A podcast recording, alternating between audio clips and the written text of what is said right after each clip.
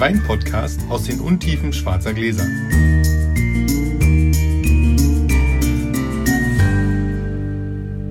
Da sind wir wieder. Hallo Sascha. Hallo Felix. Schön, dass du da bist. Schön, dass wir Wein trinken. Ich glaube, wir können mal wieder die Regeln erklären. Haben wir schon länger nicht. Das ist eine gute Idee. Fängst du an? Ja. Wir schenken uns gegenseitig nacheinander jeweils einen Wein ein in ein schwarzes Glas. Den wir nicht kennen. Jeweils der andere kennt ihn nicht. Und fragen uns dann, fragen dem Gegenüber zwei Fragen. Magst du das? Oder magst du das nicht? Und zweitens, was könnte das sein? Wobei Oh. letzteres nicht so wichtig ist. Rot oder Weißwein? Das, auch daran eine gute Frage, genau. scheitern. Ja, ja. Genau. So, und wer anfangen darf, entscheidet der Würfel, der hier liegt. Und ich habe eine 3 gewürfelt. Du darfst anfangen. Eine 6. Also ich gehe den ersten Wein holen.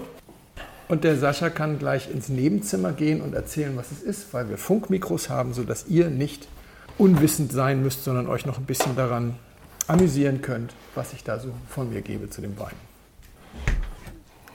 Heute trinken wir einen etwas untypischeren Wein für mich. Ähm, einen Bordeaux, Lynch-Barge, 1999. Ist nicht mein typisches Beuteschema. Aber mal gucken, was Felix dazu sagt. Bitte schön, Felix. Dankeschön. Auf gutes Gelingen. Zum Wohl. Ich nehme einen ganz kleinen Schluck und dann habe ich eine kleine Geschichte für euch von gestern, zufälligerweise sogar. Wir saßen gestern mit Freunden bei uns im Garten im Hof, die hatten eingeladen zu einem, zu einem Kennenlernen.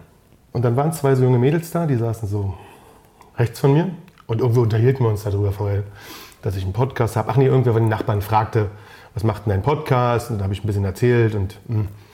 wir saßen dann so schön und ich hatte noch Weine von oben mitgebracht, weil das, was die Nachbarn im, im Kühler hatten, war okay für, für, den, für das Grillen, was sie da gemacht haben. Und ich hatte einen Wagner Stempel Chardonnay bei, 2015, und habe den eingeschenkt, einfach ohne irgendwas viel zu erzählen. Und dann fragte mich das eine Mädchen, wie ich denn den quasi im Podcast beschreiben würde. Und dann habe ich so vor mich hin erzählt, wie, man das, wie wir das so, ja? wie wir das so machen. Der ist so schön und mit Holz und schön viel Säure und die Frucht und alles ist toll und ein schöner Wein und großartig. Und sie hörten noch wirklich interessiert zu.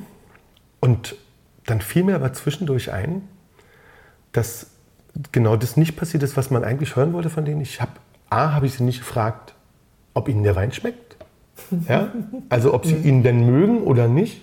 Das hat, also das hat dann auf einmal in meinem Kopf gar keine richtige Rolle mehr gespielt. So dieses, hm, ich war jetzt dann war ich in dieser Erzählerlaune, in dieser netten und ich erzähle euch was über den Wein und äh, vielleicht weiß ich ein bisschen was und lasst das mal so ein bisschen gucken. Und da habe ich mich ganz schön drüber geärgert, weil das nicht so nett war, fand ich, und nicht so, so schön. Du hast sie nicht eingeladen mitzumachen. Genau, so richtig, genau. Ich habe sie nicht eingeladen mitzumachen, sondern habe so, nur so vor mich hin erzählt. Ja? Und das ist unanständig, finde ich. Also, das, das war auch wirklich nicht nett. Ja? Und da ist zum Beispiel eine Sache, die, die haben die nicht gemacht. Das macht meine Frau, das finde ich total toll. Dafür liebe ich sie sehr. Die, die ist ja ganz rigoros, wenn ich ihr ein Glas Wein einschenke. Bevor ich dazu irgendwas sagen kann, macht die erstmal, schmeckt mir oder bäh, will ich nicht. Ja? Hat sie in der Zwischenzeit gelernt, macht sie super, weiß ich gut mit umzugehen. Aber mir ist in dem Zusammenhang wirklich aufgefallen, du musst die Leute fragen, ob sie die Weine mögen. Ja. Und gerade wenn sie quasi nicht in, in so einem Verkoster-Universum rumrennen. Und ich weiß bis heute nicht, ob mir der Wein geschmeckt hat. Also das ist wirklich, ich habe es auch danach nicht mehr. Ich habe keine Ahnung, ob mir dieser Chardonnay, der wirklich, ich fand den sehr gut, ist ein schöner Chardonnay, mir hat er wirklich gut geschmeckt. Ich weiß aber nicht, ob er geschmeckt hat. Also tatsächlich ging das total an mir vorbei. Mir fing es dann so heute Nacht ein, wo ich dachte, naja, hm, blöd. Hättest du auch mal anders machen können. Also das fand ich, ja, So, das ist eine schöne Geschichte. Ich habe auch, wir haben auch Gäste zum Grillen gehabt. Die hat eine Freundin mitgebracht, die Freundin, die da war und die wir haben uns auch darüber unterhalten und die wollte dann mir nicht glauben, dass man sich vertun kann aus schwarzen Gläsern. Na, man kann doch immer. Und dann habe ich ihr vier Weine einzuschenken gegeben und beim zweiten Flight war sie dann schon falsch. Beim ersten war sie richtig, obwohl ich ihr einen halbtrockenen Rotwein eingeschenkt habe, den ich gerade in der Verkostung hatte, ist sie nicht drauf reingefallen. Sie beides als Rotwein identifiziert. Aber beim zweiten habe ich ihr einen roten und einen weißen aus dem Holzfass und prompt der weiße aus dem Holzfass wurde als Rotwein identifiziert. Und hier habe ich auch das große Problem. Ich habe reingerochen und habe gedacht, gut, das ist rot. Dann habe ich probiert und habe gedacht, das ist ganz schön kalt für rot. Es ist, hat wahnsinnig viel Gerbstoff, aber das hat bei dir nicht so viel zu sagen. Und auch gerne mal Weißweine mit, mit äh, viel Gerbstoff und jungem Holz nimmst. Dann habe ich gedacht, dann überlegen wir doch erstmal, ob ich es mag. Ich fand, es ist äh, tolles Holz. Es ist wirklich tolles Holz, wenn es Holz ist. Manchmal kann man sich auch so wunderschön daneben legen. Und es ist kein Holz, sondern der Wein hat nur lange auf der Vollhefe gelegen. Aber ich würde hier denken, das riecht so röstig, das ist auch Holz. Mittlere Säure, ziemlich astringierend, weswegen ich dann am Ende sagen würde, es ist ein Rotwein, hm. obwohl er relativ kühl, aber ich würde mal sagen, erstmal, es gefällt mir sehr gut. Hm. Es hat relativ wenig Frucht, finde ich im Moment. Stimmt. Und deswegen ist es äh, ganz schwer einzuschätzen in zwei Minuten. Weißt du, du willst ja immer irgendwas haben, woran du dich festhalten kannst. Da ist nicht so. Ja. Da ist nichts, woran mhm. du dich festhalten kannst. Also außer, dass er eine tolle Struktur hat, eine sehr schöne Säure, das Holz ist sehr gut eingebunden, das ist, wirkt sehr hochwertig, das Holz. Er bräuchte wahrscheinlich ein bisschen Luft und ja. entweder er müsste noch einen kleinen Ticken kühler sein, wenn er weiß ist. Obwohl ich denke, sag mal, ist es weiß oder rot? Es ist rot. Es ist rot. Okay. Es ist rot und ich finde ihn mit der Temperatur für unseren Sommer jetzt eigentlich ja. so ganz schön zu trinken. Also das ist. Also ich schätze mal, der hat 12, 13 Grad jetzt. Das heißt, er ist eben deutlich kälter als die 16 Grad, die man dann immer hm. so für ein Pinot irgendwie macht. Obendrein haben wir hier 24 Grad in der Bude. Großartig von der Struktur. Wie gesagt, es fehlt mir so ein bisschen was, woran ich mich jetzt gerade festhalten kann, wahrscheinlich. Ich war ja dabei, als du den Zapfen rausgezogen hast. Das ist ja wirklich ganz frisch gezogen, der ja. Zapfen. Wahrscheinlich braucht er eine halbe Stunde und dann tanzen wir hier. Halleluja. Wir, werden es, wir können es ja beim nächsten Mal noch mal kurz nacherzählen, ob das ein Halleluja war. Ja. Also, wenn rot, dann Pinot, würde ich sagen. Nee, ähm, nee dann nee. irgendwas, also irgendwas dünnschaliges, leichtes. Ähm, was kann es sein, wenn es kein Pinot ist? Machen wir es anders. Ist es denn, wie, wie, alt ist es? Ist es alt? Ist es nicht so alt? Das ist schon, würde ich denken, drei, vier Jahre mindestens alt. Also weil das Holz war sicherlich noch mal intensiver, glaube ich. Aber uralt würde ich denken, ist es nicht. Dafür ist er noch zu frisch. Ähm, ich würde sagen, so um, um und bei fünf Jahre alt, würde ich denken. Ja, haut nicht hin. Ähm, aber das ist tatsächlich, ich fand es auch, auch erstaunlich. Also ähm, ist ein von 1999. Wow. Hm, und ist ein Lynch Barsch. Ach schon. Bordeaux. Ja. Untypisch für mich. Untypisch für dich und das ist erstaunlich dünn, sag ich mal, für, ja. für Cabernet. Aber trotzdem, ich finde ihn auch total schön. Und das, also ja. warum ich den, warum ich den ausgesucht habe, das ist ein untypischer Wein tatsächlich ja für mhm. mich. Trinke die ja nicht so wahnsinnig auf und so viel. Ich finde den aber auch tatsächlich ganz, also ganz schön und, und ganz gut zu trinken. Und Hast ich, du eine Ahnung, wie viel, wie viel äh, Cabernet, wie viel Der Malo? hat, äh, ich glaube, 70 Cabernet Sauvignon. Okay. Ist lustig, ne? Das schwarze Glas. Ja. Wenn du denkst, das ist genau. jetzt irgendwie so ein, so, ein, so ein, Pinot oder so, weil er relativ leicht ist, dann denkst du, er ist jung. Ja. Wenn dir einer sagt, es ist 99, hätte es wahrscheinlich andersrum gesagt.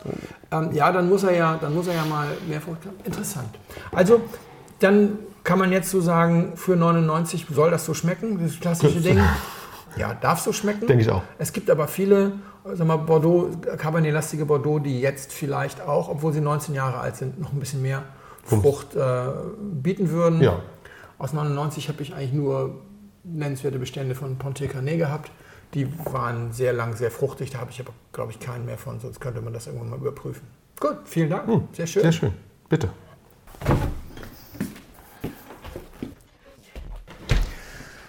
So, Sascha kriegt heute was ganz Exotisches, nämlich einen Grünfränkisch aus der Pfalz. Es gibt, glaube ich, nur drei Grünfränkisch im Moment überhaupt in Deutschland zu kaufen. Das ist einer davon und mehr Geschichte gibt es dann nachher bei der Auflösung. So, erstmal sehr zum Wohl. Zum Wohl. Ich war am Freitag auf einer Weinprobe, Portugieser. Also nicht portugiesische Weine, sondern Weine aus der Rebsorte Blauer Portugieser. Und ich bin ein bisschen stolz auf meinen vinophilen Freundeskreis hier in Berlin, zu dem ja auch Sascha gehört. Weil einer hat gesagt, wollen wir nicht mal Portugieser probieren? Und dann hat das, glaube ich, fünf Tage gedauert. Dann waren erstens sechs Leute dabei und zweitens hatten wir 18 Weine zusammen. Hm. Ein sehr illustres Teilnehmerfeld. Du konntest ja leider nicht.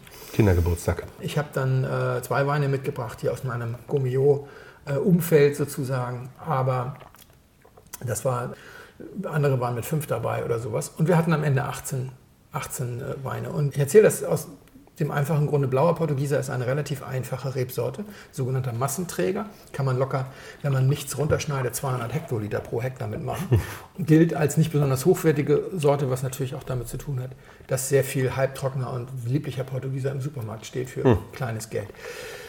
Nichtsdestotrotz war das ein sehr lehrreicher und unterhaltsamer Abend. Auch aus solchen Rebsorten kann man gute Weine machen, die dann nicht die Welt kosten. Der teuerste, den wir hatten, hat 35 immerhin gekostet. Der war dann aber auch aus 105 Jahre alten Reben und in reiner Handarbeit.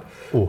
Die anderen haben so zwischen, ich sag mal, 6 und 25 Euro gekostet. Und spannend war einfach genauso anregender Abend, wie wenn wir irgendwelche teuren Weine probiert hätten. Und man kriegt auch bei solchen Weinen immer mal eine Liste zusammen von Weinen, die einen richtig, richtig gut tun. Also bei mir waren es zwei Österreicher, eine so eine Garage Winery Quantum, war ein ganz leichter Wein, so ein leichter Zechwein, aber sehr, sehr gut. Also dann ähm, Christoph Bauer, der so richtig Brecher mit viel Tannin draus gemacht hat, wo du denkst, das geht gar nicht, hat wunderbar funktioniert, hat sehr polarisiert, ich fand ihn fantastisch. Und dann vier Deutsche. Asmut 2012er. Normalerweise muss ein 12er Portugieser darf gerne schon hinüber sein. Also älter als fünf Jahre muss das nicht werden. Daniel Asmut, fantastisches Weingut, hat leider aufgegeben, gibt es nicht mehr. Und äh, dann äh, Braunewell, sehr, sehr gut. Andreas Durst, das ist der für 35 Euro mit viel Handarbeit. Und äh, die beiden von der, von der A waren auch sehr, sehr gut. Kosman Hele, Deutzer Hof, den hatte ich nicht mitgebracht, da hatte ich einen anderen Jahrgang mitgebracht, der aktuelle Jahrgang.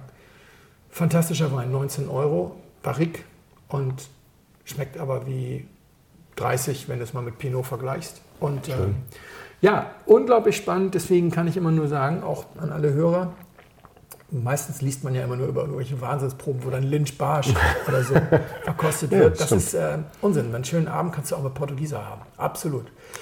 So, Ich und der Wein. du und der Wein. Ich und der Wein. Das ist ein Weißwein? Da Ja, bei lege vier- ich bei mich, vier Grad. ich mich Ich mach's, ich mach's dir immer leichter. Ich serviere immer ständig Weine bei 4 Grad. Ich mag den Druck. Der hat einen, der hat einen, schönen, der hat einen, einen schönen Druck. Der ist Ja. lang, der ist extrem lang. Mhm. Ja, das, ist, das ist wirklich schön. Ich würde mich. Ich glaube, der hat Holz. Also gefühlt hätte der viel Holz. Und relativ kräftig. Aber man, manchmal liegt man auch total daneben. Es ist äh, auszuschließen, dass der relativ kräftig hat, weil es ein 2017er ist. Oh. Dann kann er nicht so Nee, wahnsinnig das lang stimmt. gelegen haben und er ist, glaube ich, auch schon ein paar Wochen in der Vermarktung. Vielleicht ist er in einem großen Holzfass ausgebaut. Druck hat er, das finde ich auch. Er hat enormen Druck. Er ist Genau. zwei Stunden offen, ich habe ihn vor zwei Stunden mal probiert.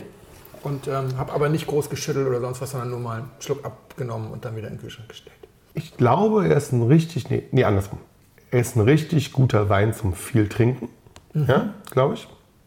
Bin mir sogar sicher. Ich weiß nicht, wie groß der ist sozusagen, also was, was sozusagen die, die, die, die, die Größe des Weins Ja. ausmacht oder ob es die gibt oder sowas, also rein vom Namen und von, der- von, der, von der Rebsorte her. Er ist ein, ein guter Trinkwein, macht echt Spaß. Ja. Macht wirklich Spaß. Wo könnte das herkommen? Ich glaube, das ist deutsch. Das ist Deutsch. Also das das Deutsch ist- mit viel Power. Deswegen mal die Frage, wo aus Deutschland? Also, dass das nicht von der Mosel kommt, da sind wir uns, Genau, ich, genau, definitiv. Das könnte aus der Pfalz kommen.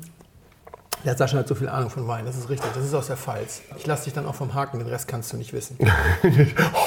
Nach der Rebsorte frage ich nicht, denn, denn die Rebsorte ist grünfränkisch. Wusste ich. Lag mir total auf der Zunge. Also gleich nach allen anderen, die ich jetzt. Genau, ich erzähle dir, ich erzähl dir die Geschichte zu dem Wein. Es ist der Grünfränkisch 2017 vom Weingut Scheu. Ich muss gestehen, ich kannte das Weingut Scheu nicht. Die Familie Scheu ist nicht verwandt mit Justus Georg Scheu, dem, dem äh, Erfinder der Scheurebe.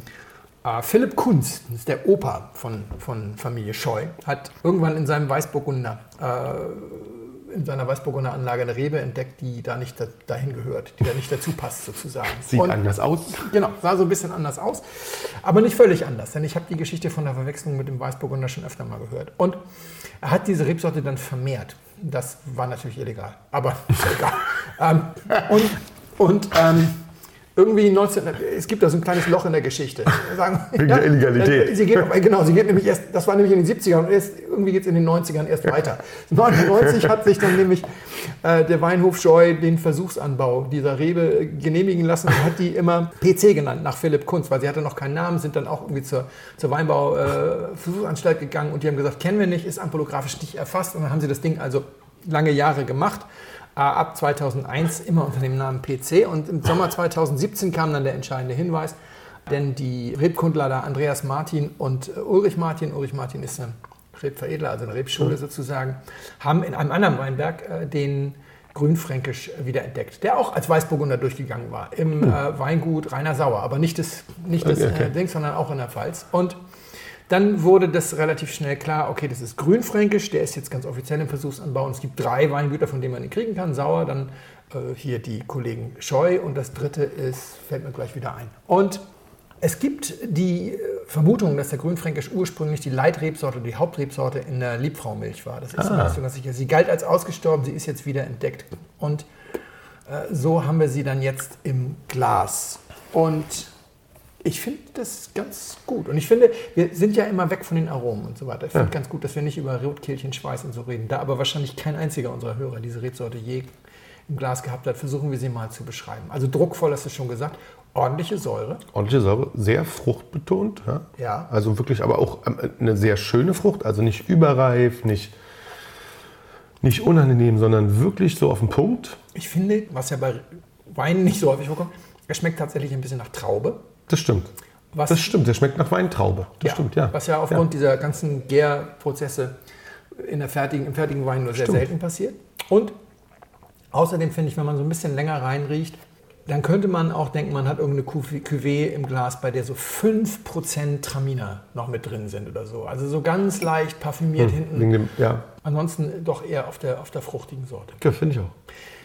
Gut, freut mich, dass schön. dir das gefallen hat. Ja. Ich sage dazu noch eine Sache, das, vielen Dank an Bärbel Scheu, die mich angeschrieben hat, die die Geschichte erzählt hat und sagte, das wäre doch ein Wein fürs Podcast. Wenn ihr Win- Winzer oder Weinhändler seid, Importeur und solche Weine habt und unbedingt äh, mal sagt, das müsst ihr mal ins Podcast bringen, dann schreibt uns eine Mail an kontakt.schnutentunker.de und schickt bitte keine Weine einfach so, das ist äh, sinnlos, weil wir wollen schon selber entscheiden, was wir hier einschenken. Das wäre lieb.